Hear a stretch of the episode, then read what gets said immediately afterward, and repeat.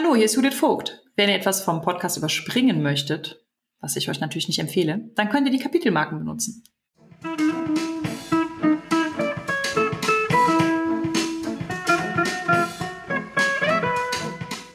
Hallo und herzlich willkommen zu dieser neuen Folge des niveauvollen Trash Talks mit Philipp und Gästen.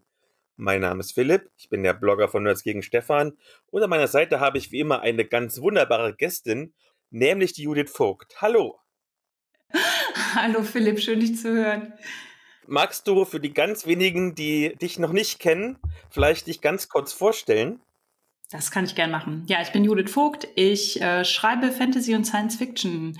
Ähm, ich habe auch einen Rollenspiel- und Fantasy und Science Fiction Podcast namens Genderswap Podcast und ich bin Herausgeberin vom ebenfalls Fantasy- und Science-Fiction-Magazin, äh, Queerwelten und mache, wie ihr jetzt vielleicht schon gemerkt habt, alles Mögliche rund um Fantasy und Science-Fiction.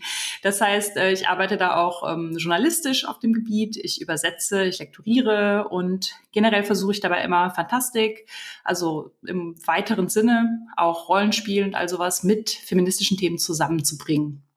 Ja, das beschreibt mich, glaube ich, eigentlich ganz gut. Sehr schön.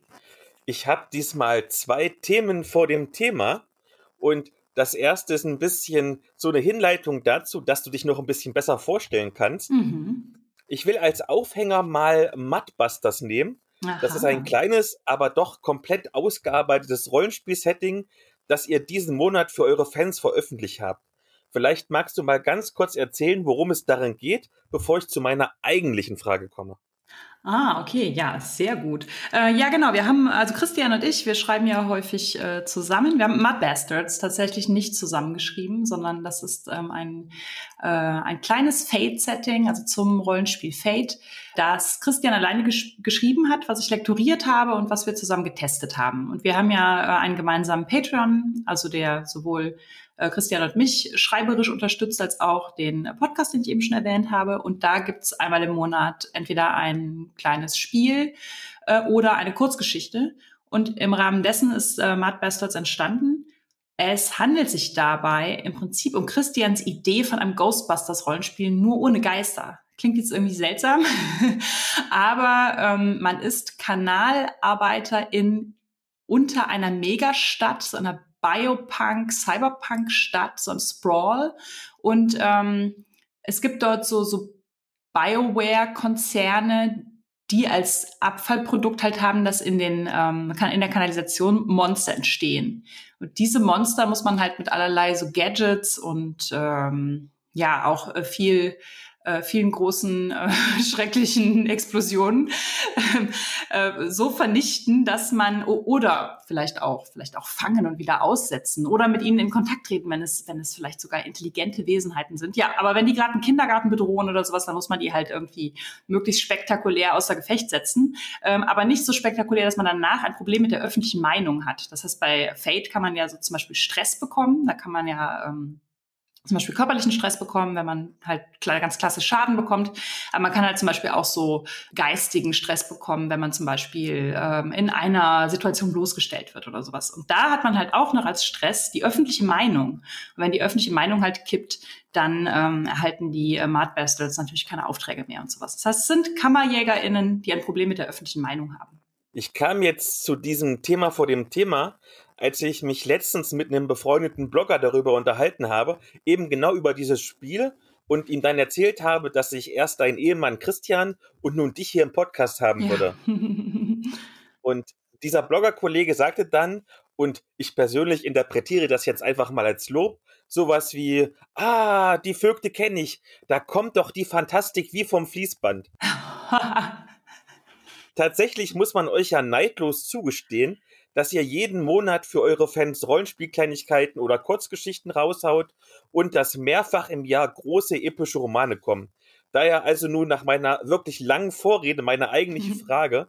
Woher holt ihr eigentlich eure Inspiration und auch eure Kraft zum Schreiben, gerade weil ihr ja auch immer total abwechslungsreichen Kram rausbringt?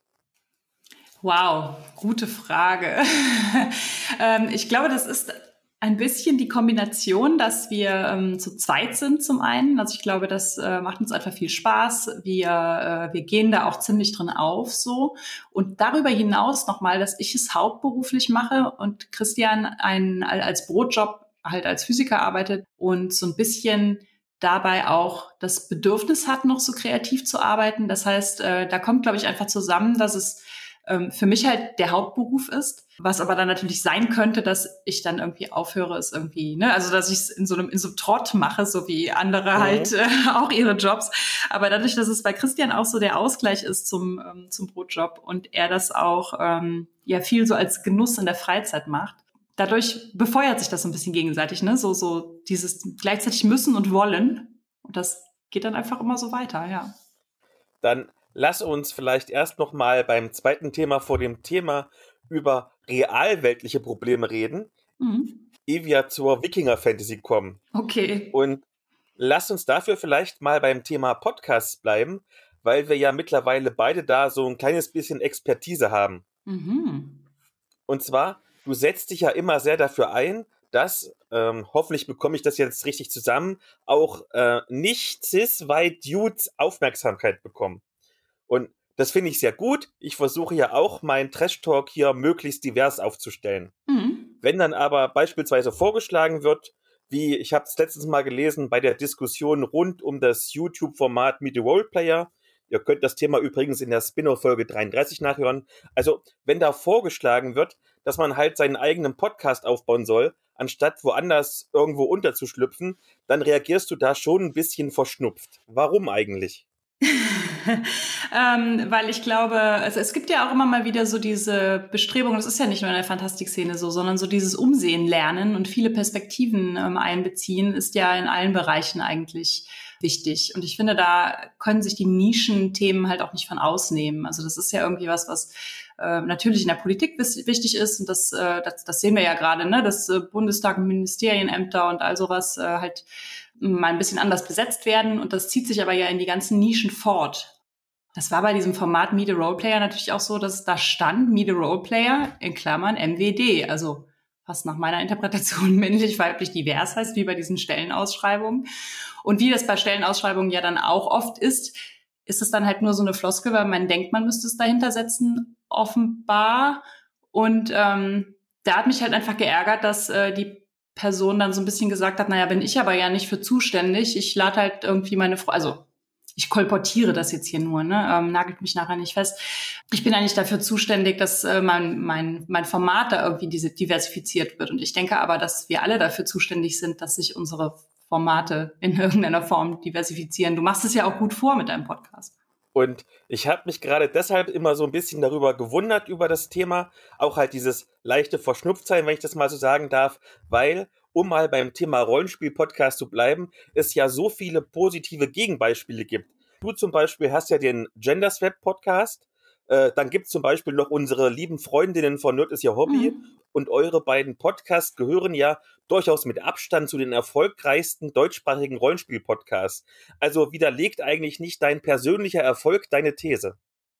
Ähm, ich finde, das ist ja auch eine Sache von, ähm, von Raum, den man dem Ganzen, also ich finde, man kann ja wertvolle Dinge zum Rollenspiel zu sagen haben, ohne dass man vielleicht einfach die Zeit und manchmal Kompetenzen, aber vielleicht einfach, äh, jetzt habe ich Wortfindungsschwierigkeiten, also dass man einfach den Raum in seinem Leben nicht hat, um einen eigenen Podcast zu starten. Das finde ich auch völlig, also ich finde es völlig legitim zu sagen, ähm, ich nehme an, an Panels teil, ich schreibe vielleicht auch mal einen Beitrag zu einem Rollenspiel oder ich schreibe mal einen Beitrag, ein Essay oder irgendwie sowas, irgendwie online, einen Blogbeitrag oder sowas. Aber ich kann mich jetzt nicht immer, wenn jemand sagt, starte doch dein eigenes Ding, hinsetzen, mein eigenes Ding starten. Also das kann ich ja persönlich auch nicht. Klar, mir ist mal irgendwann gesagt worden, starte doch deinen eigenen Podcast, habe ich einen eigenen Podcast gestartet. Aber ähm, mit diesem Podcast bemühen wir uns ja auch, äh, Leute zu Gast zu haben, die halt jetzt diese, äh, einfach die halt andere Sachen machen, die auch wichtig sind und äh, die halt nicht die Zeit haben, einen eigenen Podcast zu gründen. Oder die vielleicht auch gar nicht, die vielleicht auch sagen, ich möchte gar nicht irgendwie monatlich was zu dem Thema erzählen. Ich möchte vielleicht mal einmal meine Perspektive zum Besten geben oder mal, ne, ich suche, also es gibt einfach irgendwie halt Bühnen, die sich öffnen müssen für viele verschiedene Perspektiven und ähm, das heißt dann nicht, dass jeder immer seine eigene Bühne bauen muss, sondern man kann ja auch einfach die Bühnen nutzen, die da sind. Und das Bieten von Bühnen ist, glaube ich, sogar eine richtig schöne Überleitung, denn in der Medienschau bieten wir ja auch Produkten eine Bühne. Mhm. Und wenn du möchtest, darfst du anfangen. Oh, ich darf anfangen, das ist aber schön. Ich habe äh, ein Buch mitgebracht, das ganz frisch erschienen ist. Und zwar ist das ein zweiter Teil. Äh, ich werde mich deswegen auch von der Inhaltsangabe ein bisschen zurückhalten. Es heißt Das Orakel in der Fremde von James A. Sullivan und ist der zweite Teil von Die Chroniken von Beskadur. Und ich weiß nicht, ob ihr das mitbekommen habt, aber James Sullivan ist ja der Autor von Die Elfen, hat dann mit Nuramon, also der Co-Autor von Die Elfen, hat dann mit Nuramon einen, einen zweiten Roman über eine Figur aus Die Elfen geschrieben und hat sich dann eine Zeit lang der Science Fiction zugewandt, hat da auch äh, ganz wunderbare Bücher geschrieben, wie zum Beispiel Die Granden von Pandaros und Chrysaor und zuletzt Die Stadt der Symbionten und hat sich dann letztes Jahr wieder der Fantasy zugewandt und auch tatsächlich wieder der Völkerfantasy. Und die Völkerfantasy, das sage ich direkt als Disclaimer, ist gar nicht so mein Ding. Also ich habe natürlich, natürlich wie alle Herr der Ringe gelesen und ich habe auch früher viel äh, Drachenlanze und Shannara und so diese ganzen, wo halt Elfen, Zwerge, Orks und vorkommen gelesen, ähm, habe aber wenig so Interesse gehabt an diesen ähm, diesen Reihen, die danach rauskamen, auch die Zwerge und sowas habe ich eigentlich jetzt nicht so, das war nicht so meine Art Fantasy. Ähm, und ich habe Beskadur auch vor allen Dingen gelesen, weil ich mit James gut befreundet bin. Das ist jetzt vielleicht, äh, vielleicht denkt ihr jetzt, ach, dann ist auf diese Kritik ja sowieso nichts zu geben. Doch halt. Denn ähm, ich war auch sehr neugierig, äh, wie James das macht. Es ist ja vielleicht, äh, ist ja auch kein Geheimnis, dass wir uns zusammen immer sehr stark austauschen. Wir haben auch zusammen diesen Text über die progressive Fantastik geschrieben, der bei Tor Online rausgekommen ist. Und ich war einfach sehr neugierig, weil gerade die Völkerfantasy ja super viel im Gepäck hat an Weltenbau und Abgrenzungen von Völkern untereinander, also viel im Gepäck haben kann, um sehr stereotyp zu sein und ähm, einfach so hm, auch Gedanken zu befeuern, wie die eine Spezies ist besser als die andere oder ähm, was auch ganz viel im Herr der Ringe drin steckt, so dieses reine, also sowas wie früher war, das wird auch häufig, im, also ich glaube im Herr der Ringe wird es tatsächlich auch so gesagt, dass das Aragorn halt noch aus diesem reinen Geschlecht der Numenora kommt und dass sich seitdem die Menschen vermischt haben und so. Solche Gedanken stecken in der, in, in der High Fantasy halt sehr stark so im Mark. Also ich finde es auch ganz schwierig zu sagen, ich schreibe das jetzt und ähm, ich, ich schreibe das auf eine progressive Weise, wo das nicht mehr drin ist. Da war ich halt super neugierig, wie James das macht und wusste auch, er würde es gut machen und wurde nicht enttäuscht. Denn äh, tatsächlich äh, fasst er die, die, also er rollt diesen kompletten Weltenbau einmal auf links, guckt sich ja alle Maschen ganz genau an und äh, dröselt die auf und webt die neu. Und das habe ich sehr, sehr stark bewundert daran, weil da auch Elemente dazukommen, so die man aus dem Afrofuturismus kennt, die James selber auch äh, Afrofantastik nennt und wo einfach nochmal so ganz andere Konstellationen von, ähm, von, von diesen Völkern untereinander und einfach eine ganz andere Perspektive des Weltenbaus, die so nach, nach vorn schaut, statt wie das ja häufig so ist, auf so eine glorreiche vergangene Zeit, also so, die dann so sehr idealisiert wird und diese Zeit kommt nie wieder und sowas, sind ja auch Gedanken, die im Herr der Ringe sehr stark drin sind. Ähm, und auch in vielen anderen halt, so dieses, die magische Zeit ist vorbei und wir, es vergeht langsam. Das ist zum Beispiel auch bei Ted Williams und so bei den den Elfen, die dann nicht Elfen heißen, sondern Seelie oder so. Ähm, ja, genau. Und James macht das halt ganz anders. Jetzt ist das Orakel in der Fremde halt ein zweiter Teil. Aber ähm, der erste hat einen, finde ich, sehr bewundernswerten Abschluss. Der ist nicht in sich abgeschlossen und irgendwie aber doch, weil ein, äh, ein Leben komplett abgeschlossen ist danach und im zweiten Band dann ein, ein neues beginnen muss. Ähm, es geht viel so um um Erinnerungen und auch um sowas wie so Generationen übermittelte Erinnerungen und sowas. Was ja auch ein sehr starkes so Afrofuturismus-Element ist. Und ähm, im zweiten Band geht es auch noch mal sehr stark darum. Also der erste ist so ein bisschen eine Suche, sowohl nach einem Ort als auch nach einer Person oder eigentlich mehreren Personen. Und im zweiten Band haben sich dann ganz viele Dinge so gefunden und steben in Gefahr. Das heißt, ähm, der Elf Aduas, der im ersten Teil halt schon in die Welt hinausgezogen ist, muss dann im zweiten Teil Verlorenes wiederfinden und zu so einer, ähm, seitdem entstandene Gemeinschaft dazukommen, zu der er eigentlich irgendwie immer schon gehört hat, andererseits aber auch nicht. Also es sind einfach super viele Ge Gedanken zum Thema Gemeinschaft drin, auch zum Thema Partnerschaft und ähm, auch so, so Hierarchien in Partnerschaften und sowas. Und gleichzeitig hat das Ganze äh, Luftschiffkämpfe und, und, und so und derlei. und äh, verzweifeltes Bastion verteidigen und äh, Leute finden und Action zusammen mit Hintersinn. Das hat mir sehr gut gefallen. Meine erste Medienshow will ich mal wieder in zwei Hälften aufteilen, weil sie thematisch einmal recht ähnlich sind, denn es geht um klassische Fantasy und um Dungeon Crawling und weil es jeweils nur zwei kurze Medienschauen sind.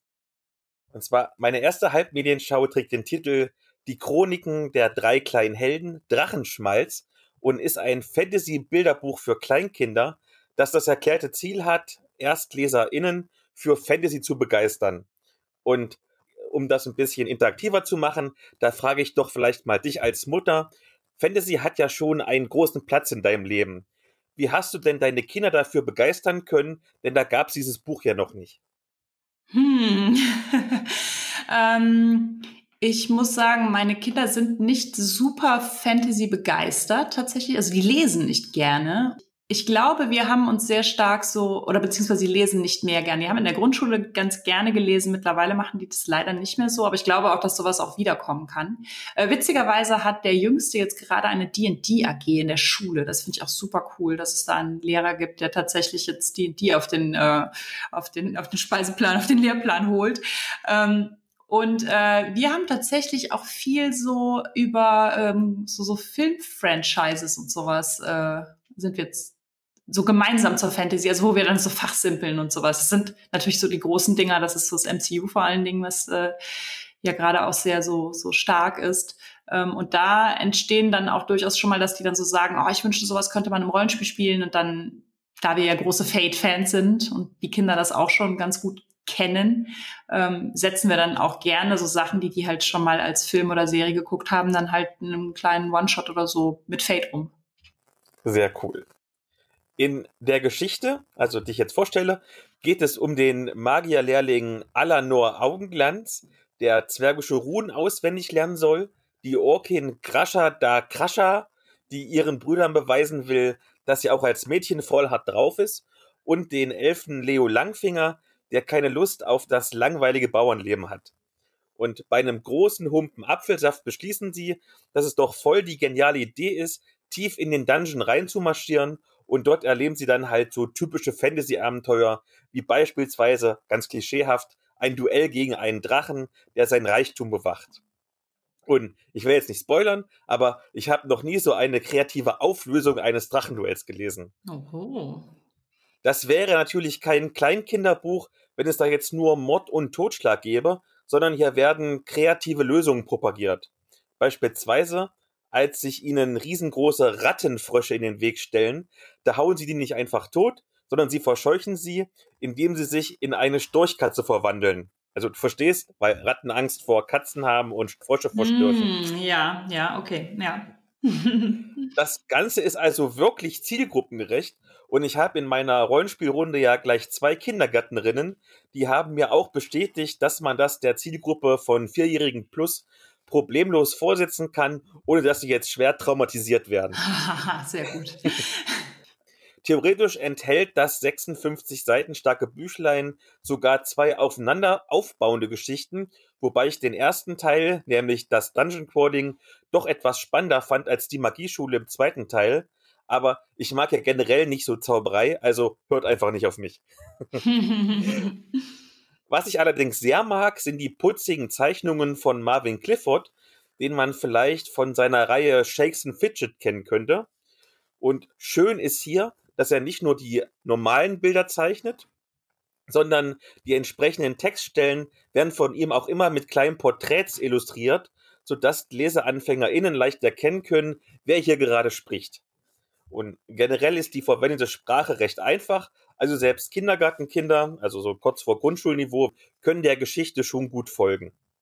Ich bin also ziemlich angetan von Drachenschmalz. Cool. Und da der vollständige Titel ja die Chroniken der drei kleinen Helden ist, freue ich mich schon auf weitere Chroniken. Ja, sehr schön. Und dann kommen wir jetzt quasi zum zweiten Teil, was ja schön dazu passt. Und jetzt haben wir sozusagen den Nachwuchs fürs Fantasy Dungeon Crawling begeistert. Da müssen wir jetzt natürlich einen Schritt weiter gehen. Und für meine zweite Halbminienschau brauche ich ein wenig Hilfe von dir, denn wir beide haben ja die Vorab-Rezensions-PDF von Vier gegen die Finsternis bekommen, allerdings noch nicht mal 24 Stunden vor unserem Aufnahmetermin. Deswegen, wenn du irgendwelchen Input hast, schmeiß ihn ruhig rein, falls ich irgendwo Quatsch erzählen sollte. Mach ich.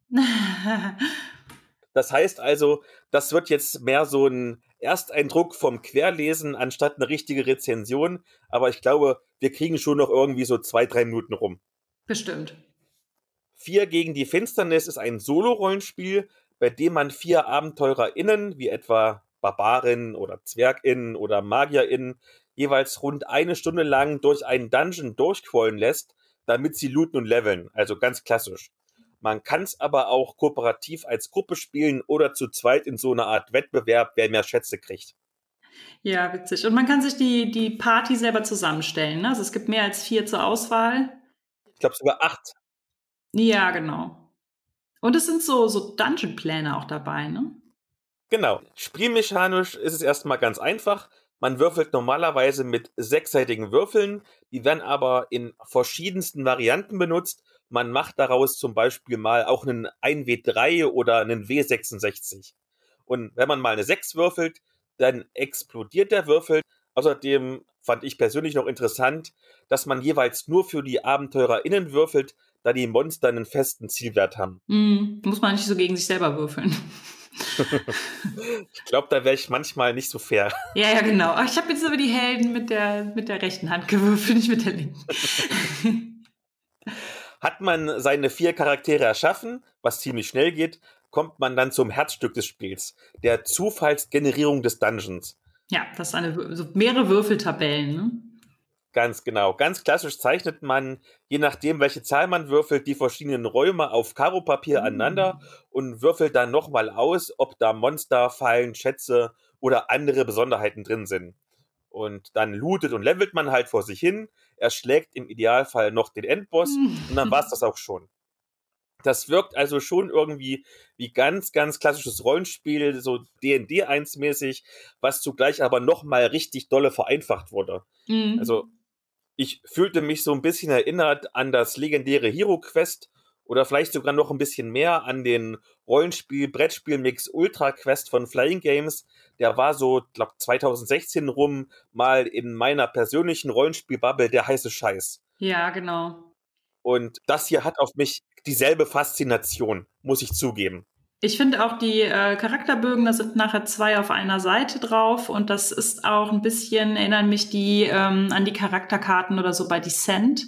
Descent ist ja auch so ein Dungeon Crawl Brettspiel. Also ich finde, es hat so von den Symbolen und was man da so ausmalen und eintragen kann und so hat es so ein bisschen was Brettspieliges. Sieht schön aus und auch das Lektorat und das Layout weiß halt, was es da zu tun hat. Aktuell läuft noch die Vorbestelleraktion bis zum 20. Februar. Also hört die Folge jetzt schnell zu Ende und dann könnt ihr vielleicht vorbestellen, wenn ihr möchtet. Mhm. Man kann das 156 Seiten dicke Büchlein für 29,95 Euro mitfinanzieren. Es gibt aber auch eine Kombi aus Büchlein und PDF. Und Stand jetzt ist die Zielsumme bereits überschritten und der erste Meilenstein auch. Und ich glaube, jetzt, wo mir die PDF gefallen hat, werde ich wahrscheinlich auch noch das Hardcover-Büchlein dazu bestellen. Ja, sehr cool. Mir ist auch aufgefallen, also das muss ich jetzt natürlich sagen, mir ist auch aufgefallen, dass es gendergerecht äh, geschrieben ist. Und um einen, äh, einen Bogen zu meinem, meinem ersten Medienthema zu schlagen, äh, sie haben elf, elf in ge, ge, gegendert quasi, ne? Und ähm, James in seinem Buch sagt immer die Elfe der Elf, was dann macht, dass man im Plural einfach die Elfen sagen kann. Das ist geschickt, oder? Sehr geschickt, sehr geschickt. Was ist denn deine zweite Medienschau? Ich habe als zweite Medienschau ähm, ein, eine Jugendbuchreihe mitgebracht, damit wir hier äh, schon mal so leicht ins Wikinger-Thema einsteigen können. Habe ich von äh, Rick Riordan Magnus Chase und die Götter von Asgard mitgebracht. Rick Riordan hat die Percy Jackson-Reihe geschrieben. Dafür ist er wahrscheinlich am bekanntesten, würde ich sagen. Wobei viele Leute, glaube ich, auch wissen, dass er das Ganze noch erweitert hat um weitere Pantheone. Also er hat zum Beispiel das römische Pantheon dann noch so in so einer Art kleinen Konkurrenzsituation mit den Griechen ähm, dazugenommen in einer fünfteiligen Reihe. Dann hat er noch ähm, das ägyptische Pantheon dazugenommen. Und nicht zuletzt, ich glaube zuletzt ist er mit Apollo wieder ins Griechische zurückgekehrt. Aber bis 2017 hat er dann die drei Bücher ähm, rund um Magnus Chase rausgebracht. Und Magnus Chase ist ein Cousin von Annabeth Chase. Das wiederum ist die Freundin von Percy Jackson.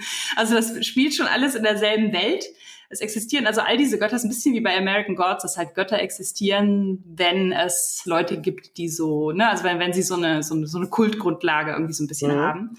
Und äh, gleichzeitig ist das aber so ein bisschen, das war bei Percy Jackson auch schon, ein bisschen gepaart mit diesem, diesem Trope der Magierschule. Aber keine Angst, ich habe gehört, du magst keine Magierschulen. Ähm, bei Percy Jackson ist es dieses Camp Half-Blood, wo also die, ähm, die halb Gottheiten lernen, ähm, sich im, im Kampf und in all sowas äh, zu, ähm, zu behaupten. Bei Magnus Chase ist es allerdings so, dass die meisten der ProtagonistInnen alle schon gestorben sind in irgendeiner Form. Also in unserer Welt waren das von Gottheiten gezeugte Kinder. Die haben also meistens einen göttlichen Vater oder eine göttliche Mutter. Und denen ist schon irgendwas Schreckliches passiert, weil Halbgottheiten halt immer das, das Chaos und den Ärger anziehen. Und dann sind sie halt dabei schon gestorben. Wenn sie halbwegs ehrenhaft gestorben sind, ähm, kommen sie halt im Prinzip nach Valhalla. Valhalla ist aber so ein ähm, ja, im Prinzip eine Art Hotel, weil es ist nur eine, eine vorübergehende Unterbringung, auch wenn da Leute schon seit Jahrtausenden wohnen. Ähm, denn man wartet ja die ganze Zeit so ein bisschen auf Ragnarök und das Weltenende und so. Ähm, und so, solange man halt darauf wartet, trainiert man auch da. Allerdings sind diese ganzen Trainings und ich sag mal, Magier-schulartigen ähm, Szenen bei Magnus Chase sehr reduziert. Ich glaube, weil es das einfach bei Percy Jackson schon, so schon relativ viel gibt. Ähm, und stattdessen gibt es sehr viel so ja, das, was Rick Ryan eigentlich immer sehr gut kann, ist so diese, diese mythologischen Fetch-Quests. Äh, also es ist immer sehr Fetch-Questy. Es gibt so, so ein das und das ist abhanden gekommen, du musst es suchen. Also im Prinzip zum Beispiel im zweiten Band, das ist der Hammer von Thor, der natürlich mal wieder weg ist. Das ist ja auch so ein typisches nordisches Mythologie-Ding. Von daher passt das natürlich schon sehr gut. Der Hammer von Thor ist weg. Diesmal kann Thor ihn nicht selber wieder zurückholen, wie er das ja schon ein paar Mal in der nordischen Mythologie gemacht hat. Ähm, also müssen es jetzt diese HeldInnen machen. Und dann verbindet er das aber mit so einem Humor und so abgedrehten, abstrusen ähm, Situationen, wo halt diese Leute, die mit einem Bein in der nordischen Mythenwelt leben und mit einem Bein aber auch irgendwie in unserer Welt, äh, wo die hineingeraten, ähm, dass ich das eigentlich immer wieder sehr gerne lese. Also es, es ist ein bisschen Fetch Questy von der von der Aufbau der Story, aber die die Story finde ich sehr sehr schön. Und was ich bei Magnus Chase auch sehr gerne mag, ist, dass und da können wir sicherlich kommen wir zu dem Thema gleich noch, dass da sehr viele so Wikinger-Klischees durchbrochen werden und Magnus Chase kein Kämpfercharakter ist, auch wenn er ein magisches Schwert hat, sondern ein Heiler. Ähm, sein Vater ist Frey, also der Gott der ähm, Natur, der Fruchtbarkeit und der Heilung. Und ähm, ähm, Magnus betont auch immer wieder, dass äh, er halt im Kampf eigentlich, äh, also wenn sie in Val Hotel Valhalla trainieren, dann gehört da auch immer dazu, dass man irgendwie blutig stirbt und er stirbt irgendwie immer am, am Anfang und wacht dann danach irgendwann in seinem Bett auf und sowas. Wenn man aber außerhalb von Hotel Valhalla stirbt, dann ist man halt irgendwann auch dann einfach endgültig tot. Ähm, und er zieht halt mit so einer, mit so einer Truppe Leuten aus, einem ähm, gehörlosen Elf, einem ähm, Zwerg, der äh, ein begnadeter Modeausstatter ist, ähm, einer muslimischen Valkyrie ähm, und nachher auch noch einem ähm, genderfluiden Loki-Kind im zweiten und dritten Band. Und die bilden einfach so eine sehr schöne, ich fast schon so Anti-Wikinger-Klischee-Truppe. Und das habe ich sehr genossen, weil ich finde, äh, wir haben einfach irgendwie sehr viel so an Medienrepräsentation von so großen, starken, kriegerischen, lauten, bärtigen, Met trinkenden, überfallenen Wikingern. Und das ist halt so eine total wholesome äh, Truppe, die auch ähm, oft aus Situationen rauskommt, in denen sie sich aufeinander verlässt und sowas. Also ich fand das alles sehr so, so, es hatte so einen großen sich aufeinander verlassen und Community-Aspekt und das mochte ich daran sehr gerne. Und dieses abstrus Witzige mag ich auch eigentlich, mag ich sehr. Dann bleiben wir noch mal bei Büchern. Und zwar einer deiner bekanntesten Romane ist ja Wasteland, mhm. der übrigens, so wie ich es richtig verstanden habe, bald eine Fortsetzung bekommt. Ja. ja. Ja, ja sehr schön. Und dabei handelt es sich ja um Hope Punk. Mhm. Und bei Hope Punk ist die Zukunft ja im Prinzip erstmal gar nicht so rosig verlaufen. Ja. Auch bei Cyberpunk ist die Zukunft ziemlich kaputt. Deshalb vielleicht mal die Frage an dich. Was sind denn die Unterschiede, aber auch die Gemeinsamkeiten zwischen Hope Punk und Cyberpunk? Ja, äh, der äh, Unterschied ist, dass das eine Hope und das andere Cyber und die Gemeinsamkeit ist, dass beides Punk. Nein, ähm, aber doch auch ein bisschen. Denn ähm, ich finde, ich verstehe, dass äh, das Punk bei beidem ähm, schon als so eine Zurückweisung von so einem Hierarchiegedanken. Also das ist beim Cyberpunk halt so die Konzerne, die alles bestimmen und alles äh, irgendwie käuflich erwerben können und sowas. Und beim Hopunk ist es halt so eine, also häufig halt, Hopunk ist ja schwierig als Genre. Ich finde, das ist immer eher so ein, also ich definiere es selber auch als Genre, aber ich finde es, es ist, es gibt kein Setting vor. Also man könnte auch ein Hopunk, keine Ahnung, Krimi schreiben oder so und den in den 70ern verorten oder irgendwie sowas. Also es ist mehr ein, eine Stimmung. Aber auch im Hauptpunk geht es darum, dass man ähm, Hierarchien durchbricht und zwar von unten. Es geht so ein bisschen um so Graswurzelbewegungen. Ich finde, das kann auch beim Cyberpunk ja funktionieren. Also so dieses äh, wir gegen, gegen die, die kapitalistische Großmacht oder sowas, das sind auf jeden Fall Sachen, die haben ähm, Hope und Cyberpunk gemeinsam. Und äh, ja, genau. Und die Unterschied ist aber, dass äh, Cyberpunk, finde ich, ein klarer umrissenes Genre ist.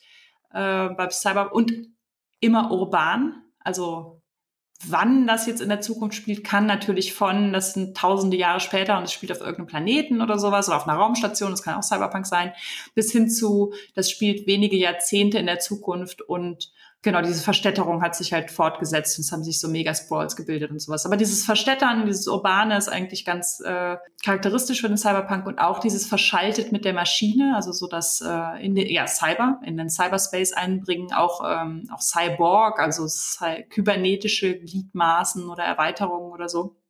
Und das ist beim Hauptpunk halt eben nicht, weil wie gesagt, beim Hauptpunk geht es vor allen Dingen darum, dass äh, Leute nicht als einzelne Heldinnen, sondern als Gemeinschaft in einer Scheißsituation äh, versuchen, etwas Hoffnungsvolles, Mini-Utopien in der Dystopie zu errichten. Und das kann natürlich überall sein. Also ich würde auch sagen, ähm, tatsächlich nenne ich bei Magnus Chase das Ende auch immer das Hauptpunk-Ende. Ich finde also auch, das hat äh, durch diesen Community-Aspekt und dieses sich gegenseitig empowern und sowas hat das auf jeden Fall Hauptpunk-Elemente, ohne in der Zukunft zu spielen. Ich finde, das wäre zum Beispiel auch in einem Fantasy-Setting ähm, total denkbar. Bei die 13 Gezeichneten am Ende zum Beispiel haben wir auch ein Hope-Punk-Ende, würde ich sagen. Vielen Dank für die Einordnung.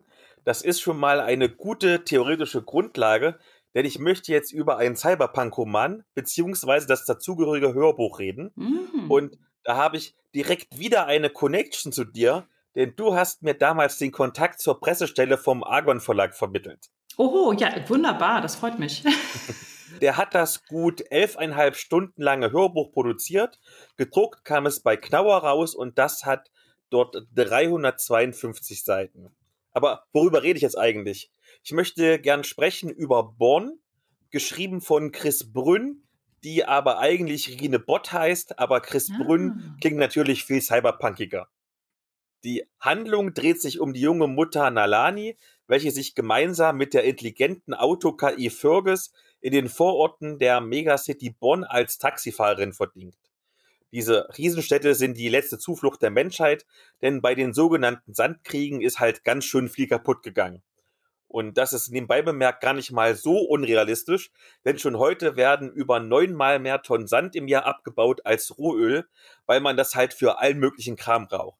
Ich pack euch da mal ein spannendes Video zum Thema Sand vom ZDF Magazin Royal in die Show Notes. Da könnt ihr euch mal informieren. Ist sehr spannend. Mhm. Versorgt werden diese Megacities von riesigen Plantagen in kirchlichem Besitz, auf denen Nalanis Bruder Thomas gegen seinen Willen seine KollegInnen ausspionieren soll, weil der Lebensmittelschwarzmarkt außer Kontrolle geraten ist. Und weil er nicht die gewünschten Resultate bringt, gerät seine Familie in Gefahr und dazu gehört eben auch Nalani. Und dann gibt es am Ende sozusagen einen Shadowrun gegen diesen kirchlichen Großkonzern, bei denen irgendwie dann alles schief läuft. mehr will ich jetzt eigentlich gar nicht zur Geschichte erzählen, denn so viel gibt es ja eigentlich auch nicht zu berichten. Das ist halt schon dieses typische Heldin wider Willen bringt das Böse zu Fall, weil das Böse die Heldin unterschätzt. Mhm. Aber was Bond von der Masse abhebt, ist dieses ungewöhnliche Cyberpunk-Setting.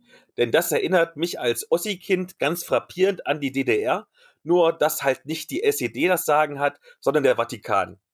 Und da ist es fast schon ein wenig schade, dass sich die Autorin sehr auf die wenigen und mitunter auch schrulligen Figuren konzentriert, anstatt das Worldbuilding noch ein bisschen auszubauen. Aber dann wäre das Buch natürlich noch ein bisschen dicker geworden und ich bin ja eh so ein Fan von kürzeren Geschichten, deshalb geht das schon in Ordnung. Denn durch diese Raffung bleibt der Spannungsfaktor durchgehend auf einem ziemlich ordentlichen Niveau wobei man bei 352 Seiten beziehungsweise 11,5 Stunden vielleicht nicht von Raffung sprechen kann. Ja, klingt gut. Ich habe auch von ihr schon gehört, aber noch nichts von ihr gelesen bisher. Super. Also nicht falsch verstehen, Born ist jetzt kein Thriller, wo du dir die Fingernägel abkaust, aber ich habe das Hörbuch beispielsweise beim Autofahren gehört und mich wirklich jedes Mal gefreut, wenn ich ins Auto eingestiegen bin, weil ich wusste, dass ich jetzt auf der Fahrt gut unterhalten werde. Cool. Bei Amazon, das ja genauso böse ist wie die Kirchenkonzerne aus Bonn, hat das Buch Stand heute 4,3 von 5 Sternen. Soweit würde ich jetzt nicht gehen, aber eine 4,0 würde ich doch geben und wer Cyberpunk-Fan ist, kann da gerne mal reinschauen bzw. reinhören. Werde ich machen. Schön. Und nachdem wir jetzt sowas Düsteres hatten, lass uns gemeinsam noch über was ja Positives reden.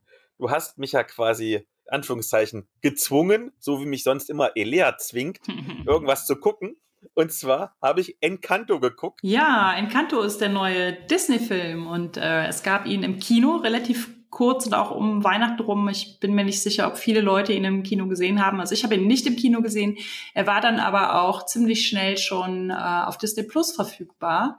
Und ähm, ich war vor allen Dingen deshalb neugierig, weil ich gehört hatte, dass es diesmal ähm, so Kolumbi um kolumbianische Motive geht oder auch um, ja, so angedeutet auch um kolumbianische Geschichte und weil ähm, Lin-Manuel Miranda die Musik gemacht hat. Also das ist der, der Hamilton-Creator. Und ich bin ja äh, zugegebenerweise großes Hamilton-Fangirl und mochte auch Vajana slash Moana, also es hieß ja in Deutschland, Vajana heißt äh, international meistens Moana. Und da äh, hat er auch schon äh, zusammen mit ähm, polynesischen MusikerInnen die Musik gemacht und das fand ich auch schon sehr schön, obwohl ich normalerweise Disney-Filme mit Musik eher nicht so super finde. und äh, in Encanto geht es sehr unerwartet, finde ich, weil man, man erwartet eigentlich irgendwie was anderes. Es geht um Generationentrauma. Ich glaube, man erwartet deshalb was anderes, weil man nicht erwartet, dass man in einen quietschbunten Disney-Film mit Musik kommt und es geht um Generation Trauma. Das fand ich schon irgendwie sehr, ähm, ja, krass irgendwie als Thematik. Also ich war auch sehr gerührt davon, wie das gemacht wurde. Und trotzdem ist es ein, ein schöner Film über ein Mädchen, das keine, als einzige in ihrer Familie keine besonderen magischen Kräfte hat, die vom Haus verliehen werden, in das sich ihre Großmutter mit den kleinen ähm, Baby-Drillingen in einem Krieg oder Bürgerkrieg gerettet hat. Oder beziehungsweise das Haus ist um sie herum entstanden, so mehr oder weniger das Haus und das Dorf. Ähm, und dieses Mädchen hat als, also hat als einzige in ihrer Familie halt keine magischen Kräfte und sieht auch als einzige, dass der Frieden dieses Hauses bedroht ist. Ja, das fasst ganz gut zusammen. Ähm, was ich gleich noch sagen wollte zum Thema ähm, Kinoauswertung, das ist ja generell irgendwie die Sache, die mich bei gerade bei Disney Plus ein bisschen aufregt weil du gehst ins Kino und denkst so, du bezahlst jetzt doch recht viel Geld, um den Kinofilm zu sehen und die Kinos zu unterstützen und dann irgendwie vier Wochen später kommt der Film schon auf Disney Plus mhm. und denkst dir so, ah, das Geld nicht mehr sparen können. Aber ich habe heute nochmal nachgeguckt und wir nehmen ganz kurz auf, bevor diese Folge veröffentlicht wird. Zumindest in unseren Kinos im Umkreis überall läuft noch mindestens jeden Tag eine Vorstellung. Ah, okay obwohl jetzt, ich meine, wir haben jetzt schon Februar, seit anderthalb Monaten das bei Disney Plus läuft. Die Leute mögen also offensichtlich doch auf dem großen Bildschirm das sehen, auf der großen Leinwand, denn es ist schon sehr bildgewaltig, mhm. obwohl, und ich bin jetzt kein großer Disney-Filmgucker, muss ich dazu sagen. Deswegen weiß ich nicht, ob das jetzt eine Besonderheit ist, aber Encanto ist schon so eine Art Kammerspiel, weil es doch schauplatzmäßig sehr stark begrenzt ist. Vor allen Dingen auf dieses magische Haus und vielleicht noch auf das Dorf drumherum, aber weiter geht's nicht. Das ist jetzt keine keine Weltreise oder nur Kolumbienreise, was man da sieht. Mm, das finde ich auch tatsächlich sehr außergewöhnlich, weil auch äh, Raya und der letzte Drache war der letzte Disney-Film und auch davor ne, die ganzen, die, die Frozen-Filme und auch Vajana. Es ist ja eigentlich immer auch, Disney folgt ja sehr stark diesem Heldenreisemotiv und beim Heldenreisemotiv, selbst wenn man daraus jetzt eine Prinzessinnenreise macht, ist ja das, das, das, die Reise steckt ja da drin und das äh, ist bei Encanto tatsächlich nicht. Also es wird, wird tatsächlich nicht gereist. Es geht um diese Familie und um die Dinge, die die Familie so unter sich ausmacht. es gibt ein paar Punkte, an denen ich gedacht habe, ach, jetzt zieht sie irgendwie los. Und gleichzeitig hatte ich so einen eigenen Widerwillen dagegen und dachte so, nein, bleib in dem Haus, du musst da noch ganz viel rausfinden. Was ich auch ungewöhnlich fand, für, zumindest im Verhältnis zu den wenigen Disney-Filmen, die ich kenne, ist, dass es keinen klassischen Bösewicht gibt oder Bösewichtin, sondern dass es wirklich sich nur auf diese familiären Strukturen konzentriert. Also es gibt jetzt keinen fiesen Endboss wie im Rollenspiel oder so, der besiegt werden muss am Ende. Wie weiß ich nicht, bei König der Löwen, der, der Scar. Mhm. Sondern, ich weiß nicht, das Trauma und die Angst das kann man vielleicht als den Bösewicht bezeichnen. Aber das ist ja nicht richtig zu fassen. Es ist nicht personifiziert. Ja, ja, genau. Es ist so ein bisschen, die Personifizierung passiert halt erst so ein bisschen über, über Bruno. Äh, und ähm, ich finde auch witzig, dass sie das klassische, dieses Bösewicht-Farbschema auf Bruno angewendet gewandt haben. Das ist also der, der böse Onkel, der irgendwie nicht da ist. Keiner spricht über ihn und so. Ähm, und der hat halt tatsächlich das Farbschema, das auch der böse Löwe aus, ähm, äh, aus König der Löwen hat, also dass immer alles ein bisschen grünlich ist, wenn er auftaucht und sowas. Ähm, und dann schifft das nachher so ein bisschen und man denkt sich so, oder ist doch die Abuela, also die, die Oma irgendwie die Böse? Also ich finde das auch, dass die, die Botschaft daran ist, glaube ich, dass keiner von denen tatsächlich böse ist, aber dass Leute, denen schlimme Dinge passiert sind, schlechte Entscheidungen treffen können. Du hast ja schon den Lin Manuel Miranda erwähnt. Mhm.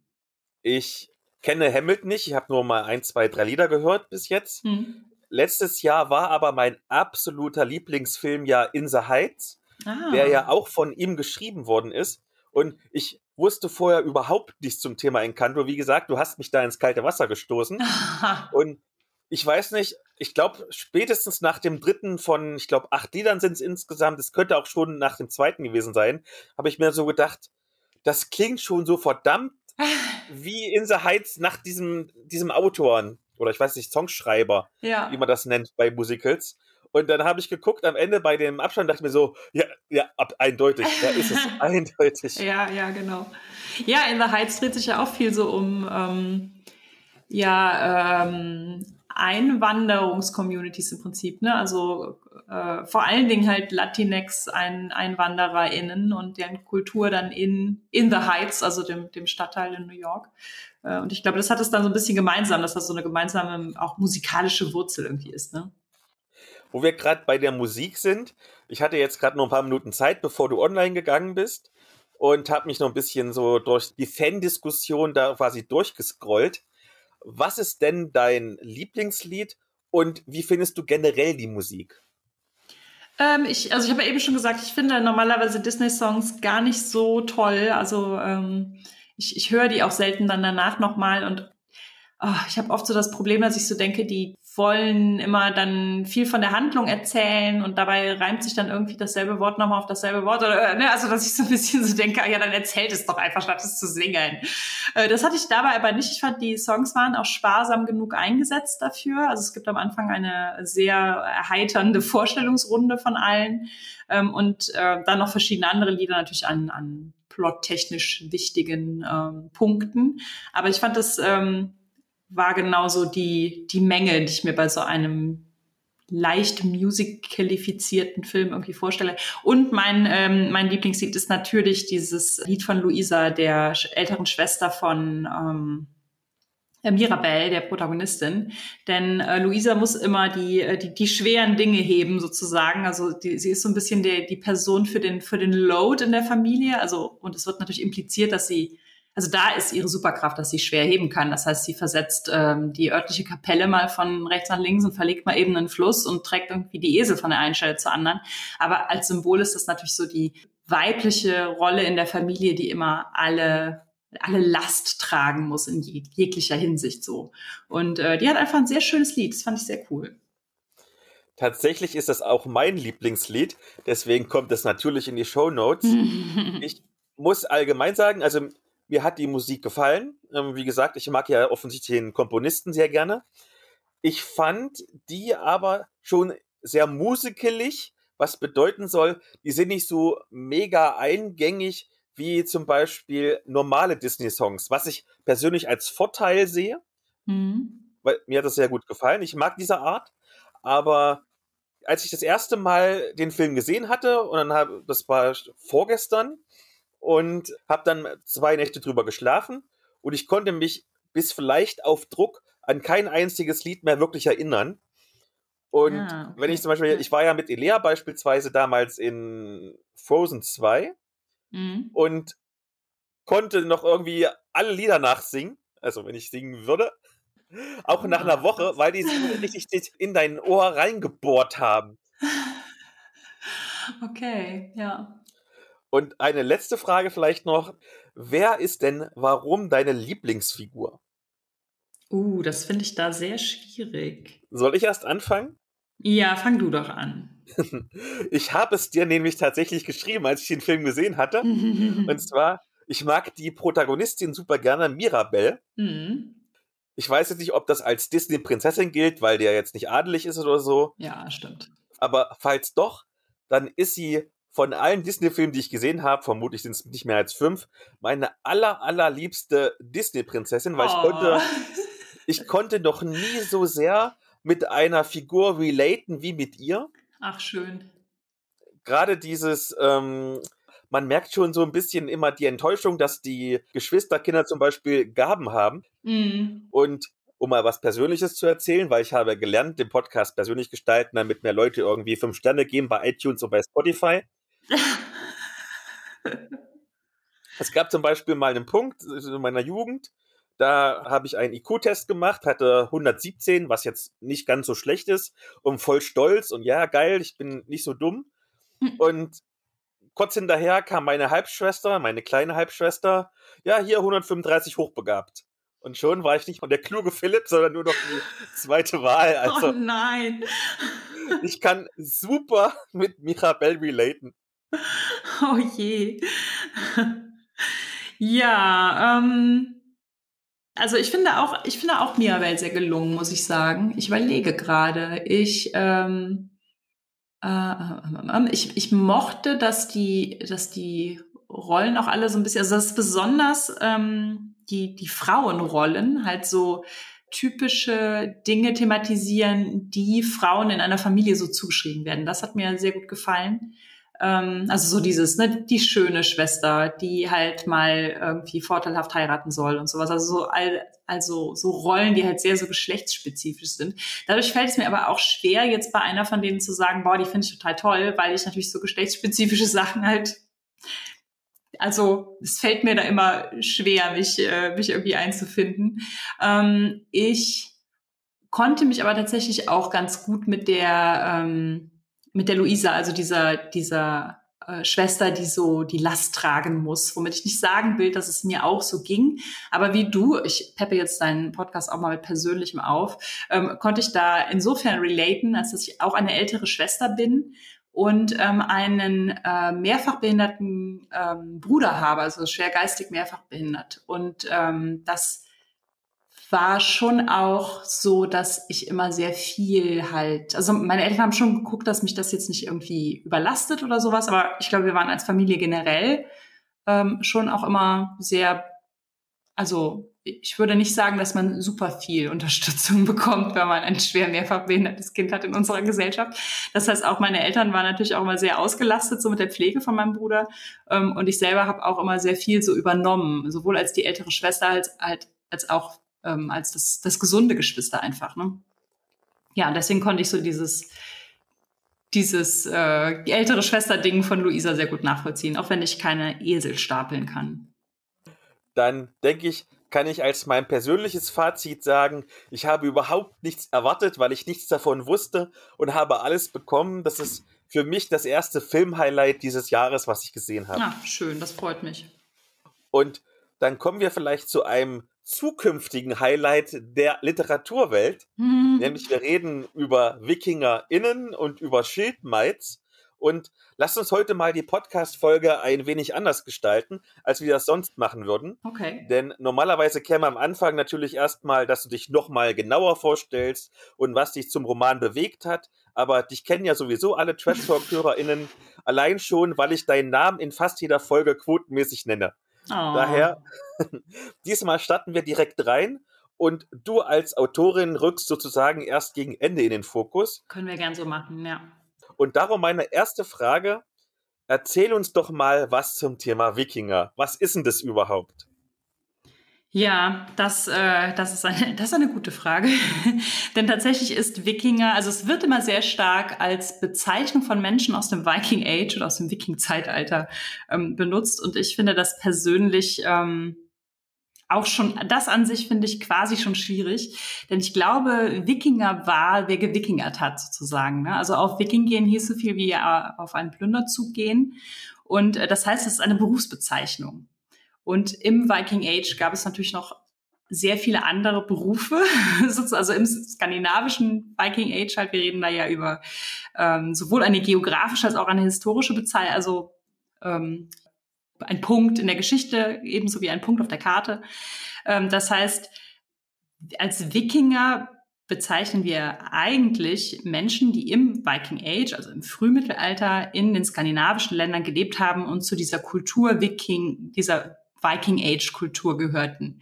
Das heißt, in Skandinavien lebt natürlich auch noch indigene äh, äh, Sami-Völker ähm, und ähm, ja, SkandinavierInnen haben auch zum Beispiel auf den britischen Inseln, in Irland und so weiter ähm, Siedlungen gehabt. Das heißt, es beschränkt sich nicht ganz immer ähm, nur auf Skandinavien, aber so der, der Ausgangspunkt ist Skandinavien. Und das, äh, das Viking Age ist halt das, äh, das europäische Frühmittelalter, wobei das Viking Age insofern besonders ist, als das im europäischen Frühmittelalter halt ansonsten größtenteils, also die Teile vom Frühmittelalter, die, die wir meistens so meinen, äh, sind ja christlich geprägt. Und das ist noch eine relativ lang sich erhaltende ähm, polytheistische Kultur gewesen, die also die nordischen Götter, wir haben sie ja eben schon mal angesprochen bei Magnus Chase, angebetet hat, dabei aber eine sehr große so Varietät innerhalb der Kultur hat. Also es ist super schwierig, die Wikinger abzugrenzen, weil, wie gesagt, es eigentlich eine Berufsbezeichnung ist, mit der wir aber meistens einfach Menschen im Wiking-Zeitalter meinen und ähm, es gleichzeitig einfach eine sehr breit gestreute Kultur ist, die super viel rumgekommen ist. Was wir auch meistens ignorieren, sind so die, die Wikinger, die äh, in den Westen, äh, in den Osten gegangen sind. Genau, wir haben immer ganz viel so die, die, ne, so Island, Grönland, dann sogar nach, nach Amerika gekommen sind. Und dann gibt's aber halt auch noch die Rus, die halt ganz äh, viel, also ganz stark so auf den, äh, also wo, woher das Wort Russland kommt und so, die ganz weit auf den asiatischen Kontinent auch vorgedrungen sind, die bis nach Konstantinopel gekommen sind und sowas. Das heißt, das ist eine Kultur, die sich super breit ausgebreitet hat und die eigentlich ganz schwer nur unter einen Nenner gebracht werden kann, dass man also sagen kann, das sind die Wikinger. Und wo wir bei Berufsbezeichnungen sind, nun heißt der Roman ja Schildmaid. Was sind denn diese Schildmeiden überhaupt? also tatsächlich ist im Roman äh, Schildmaid der Name des Schiffs. Denn ähm, Schildmeiden sind auch, also der Roman spielt tatsächlich in unserem, in unserem Viking Age, also in unserem skandinavischen Frühmittelalter, so wie wir das heute, wie sich das nach aktueller Forschung für uns, also für Christian und Judith, so dargestellt hat und bringt das dann aber mit nordischer Mythologie zusammen. Also das heißt, es ist ein Fantasy-Roman, der aber sehr stark so historisch inspiriert ist. Und deswegen ist es auch da so, dass Schildmeiden eigentlich so etwas halb mythisches sind. Also auch in der Welt, in der Erzählwelt unseres, unseres Romans sind das so halb mythische weibliche Kriegerinnen. Also Mythen von so kämpfenden Frauen. Und es ist heute ähm, nach aktuellem Stand der Forschung natürlich absolut möglich, dass es Schildmeiden gegeben hat, dass es also kämpfende Frauen gegeben hat, einfach weil es zu jeder Zeit immer kämpfende Frauen gegeben hat. Ähm, es ist aber kein Beruf, den man aktiv ergreifen konnte. als Frau, normalerweise. Also, wobei das natürlich auch immer, ne, was ist, was ist, was Norm, was ist die Norm in einer Kultur? Und das war im Viking Age auf jeden Fall, dass du recht jung verheiratet wurdest, jung schwanger wurdest und vor allen Dingen dich grundsätzlich als Mädchen im Besitz deines Vaters befandest und danach im Besitz deines Mannes und wenn dein Mann tot war, wieder im Besitz deines Vaters oder deiner Brüder. Das war natürlich nicht immer so. Das war so das gesellschaftlich Angestrebte auch, weil sie damit im Prinzip ja einfach, also das Normierendes dient ja immer eine, eine Ordnung. Das heißt, sie haben so die Ordnung damit hergestellt, dass das die Norm war. Das heißt aber natürlich nicht, dass das für 100 Prozent aller Frauen immer gegolten hat. Das ist ja sowieso nie der Fall. Das heißt, ähm, äh, es gibt Grabfunde mit Waffen, also wo die, die früher, also alte Grabfunde, die erstmal aufgrund der, der Funde darin, also ne, ein Leichnam mit männlich konnotierten Beigaben, ähm, wurden diese, diese Grabfunde halt einem Mann zugeordnet. Und vor einigen Jahren wurden dann mehrere Gräber in Schweden und Norwegen nochmal einer ähm, DNA-Analyse unterzogen und man hat halt teilweise herausgefunden, dass die ähm, Doppel-X-Chromosomen haben. Und da hat sich halt nochmal eine ganz neue Debatte irgendwie aufgespannt. Wer waren diese Menschen, die in diesen Gräbern liegen? Wie passt das mit dem Frauen, Männer, Familienbild zusammen, das wir vom Viking Age haben? Ist das vielleicht falsch? Genau, gab es vielleicht, ne, so, so diese kämpfenden Frauen, die wir vielleicht aus Vikings oder so kennen, ähm, war das etwas Alltägliches oder war das eine Ausnahme? Ja, da ist also ganz viel passiert seit äh, 2017 rum, also nochmal ganz viel, einfach jetzt so fünf Jahre Forschung, ganz viele Theorien und ArchäologInnen und HistorikerInnen, die sich da sehr stark mit beschäftigt haben. Tollerweise auch mit dem Thema, ähm, sind es vielleicht gar keine Frauen in diesen Gräbern, sind es vielleicht Transmänner, sind es vielleicht nicht-binäre Menschen. Das finde ich auch sehr erfreulich, dass das etwas ist, was auch in der Archäologie und der ähm, historischen Forschung halt absolut eine Rolle spielt. Also was sind eigentlich diese Geschlechterrollen im Viking Age gewesen und inwieweit konnten die über, überwunden werden ähm, von Menschen, die halt vermutlich ja schon bei der Geburt dem einen oder anderen Geschlecht zugeordnet wurden. Ne? Also das Viking Age war schon auch sehr so patriarchal und ähm, binär, aber vielleicht einfach doch mit mehr Ausnahmen, als wir ihnen heute so, dass wir ihnen lange Zeit zu, zugestanden haben.